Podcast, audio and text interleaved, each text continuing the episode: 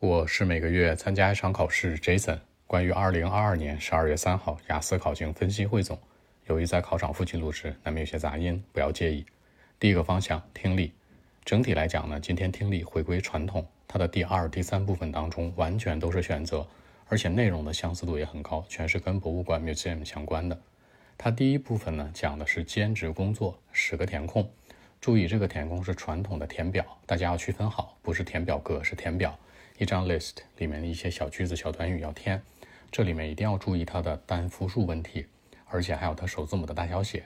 如果是在句首的话，同时呢，里面当中呢，你会写到一些单位啊，或者写到一些东西，比如说重量啊，比如说公里数啊或什么的，一定要切记那个单位尽量可以不写，只写纯粹的阿拉伯数字。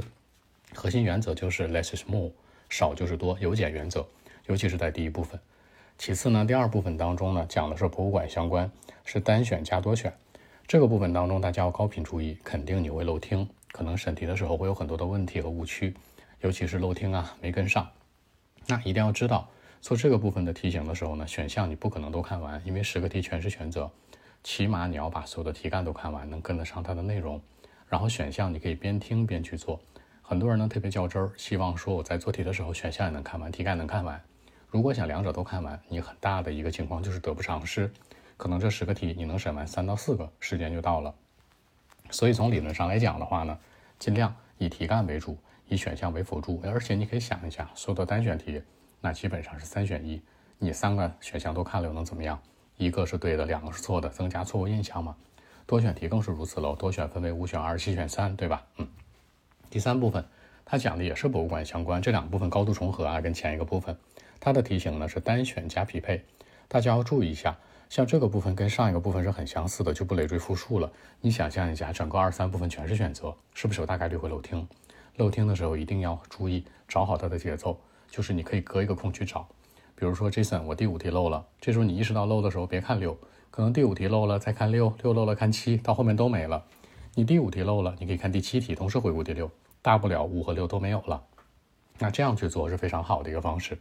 然后第四个部分呢，讲的是市政规划，是补全句子题。注意，它依然是十个填空，但这十个填空是一个表，然后里面填一些小句子。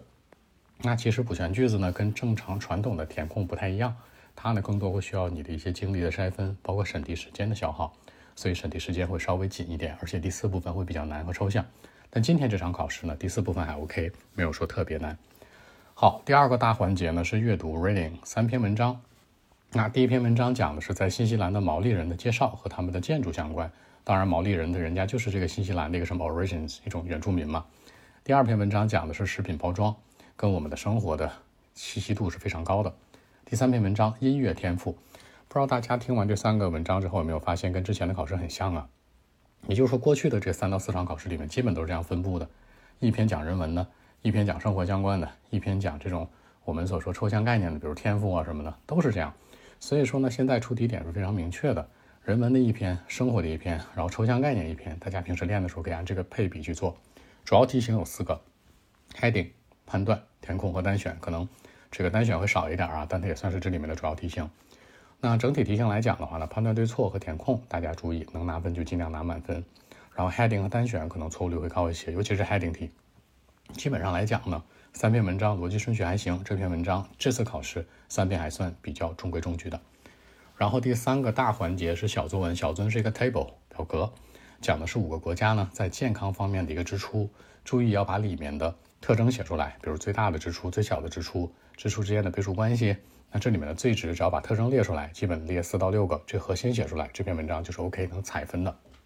大作文，大作文呢 今天很有意思啊，原题这样说的：一些人认为呢说看电视对孩子们来讲是非常非常不好的，在每个方面都是如此。这里面有个限定条件，他所说的是孩子们看电视就是不好，他有个限定条件，in every aspect，在每个方面。注意，这第一个观点。另外一种反向观点认为呢，就是对孩子们来讲很好，他们可以获取知识。那讨论两者观点，这里面大家注意一下，这个题本身呢，看电视好与坏，我们心里有杆秤，对不对？但是它的好处当中说了一个绝对性的限制条件，就是说 in every aspect，在每个方面。咱说看电视可能会影响孩子们的学习，但是它是一直影响吗？你分他看什么内容？所以这个题目当中呢，因为它有一个 in every aspect，在每个方面，这点你肯定是要驳倒他的。所以最后可能大概率会说呢，孩子们可能看电视的好处会居多一些。正是因为这个绝对性的限制条件，这篇文章的走向发生了一个主体的变化。三个维度思考，首先孩子本身，那 children 的年纪是多大？十二岁以下，对不对？那七岁到十二岁或者五岁到十二岁之间，这年段的孩子有什么特征？你给带进来。其次，电视，电视分为很多种，里面的节目可以有教育类的，有科普类的，有科学类的。但除了动画片儿，人家还有别的，对不对？还有新闻类的。所以这个内容你也可以去讨论。第三，最重要的是在社会层面，社会层面来讲，看电视是不是很普遍的事儿啊？如果它全是缺点，那为什么现在很多人都看电视呢？很多孩子们都看电视呢？所以站在这三个维度思考，主体是什么？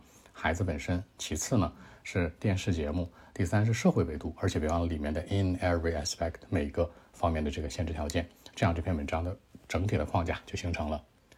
好，那更多文本问题，微信 b 一七六九三九一零七。